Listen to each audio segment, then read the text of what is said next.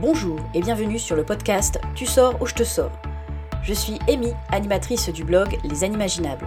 Et chaque semaine, avec ce podcast, on vous partage nos astuces, nos idées et nos inspirations pour vous aider à sortir de la routine et à croquer la vie à pleines dents. Alors préparez-vous pour l'épisode du jour. C'est parti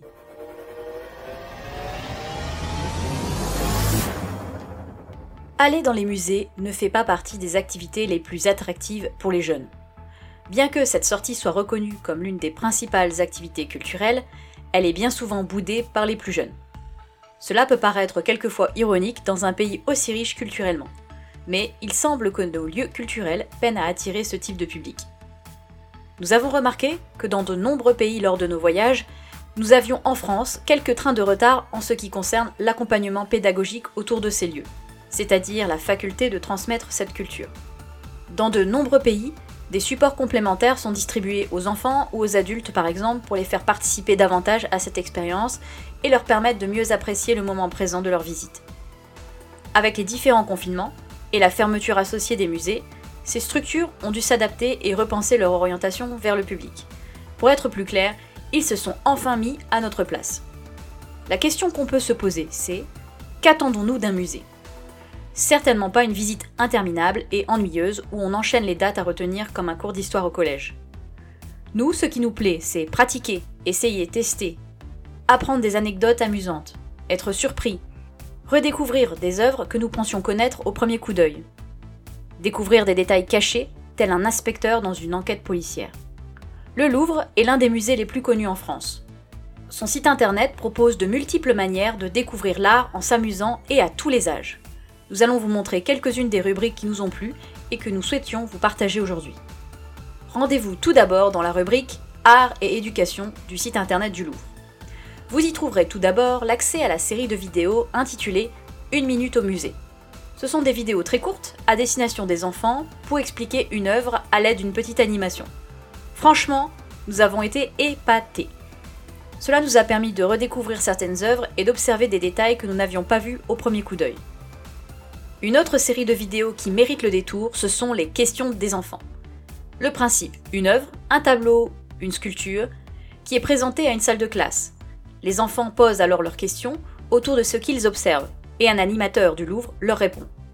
C'est toujours amusant d'entendre les questions des enfants qui peuvent paraître naïves au premier abord, mais qui nous montrent que nous n'observons pas les mêmes choses de la même manière avec nos yeux d'adultes. Ainsi, ils peuvent voir des détails que nous n'avions pas perçus nous-mêmes. Même si en tant qu'adultes nous serons peu intéressés par les coloriages mis à disposition pour les enfants, nous vous conseillons de jeter un coup d'œil à une autre rubrique, celle des clés d'analyse. L'objectif de cette rubrique est de découvrir certaines œuvres avec un angle différent. Comment apprendre à regarder un tableau? Comment regarder une sculpture? Comment est représenté l'espace ou les perspectives? Ces contenus sont disponibles dès le collège, donc n'hésitez pas à les consulter. Voilà ce que l'on peut découvrir sur le site internet du Louvre.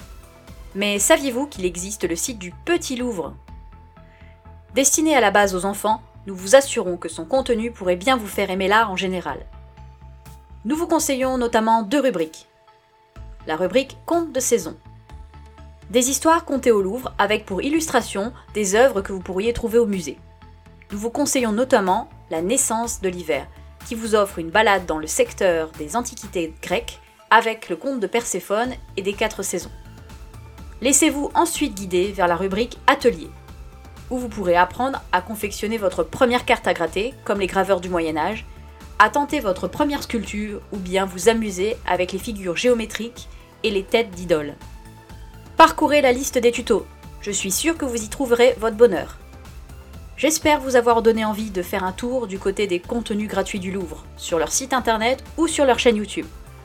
Si cet épisode de podcast vous a plu, comme d'habitude, n'hésitez pas à laisser une note, un commentaire sur la plateforme d'écoute de votre choix pour nous aider à nous faire connaître.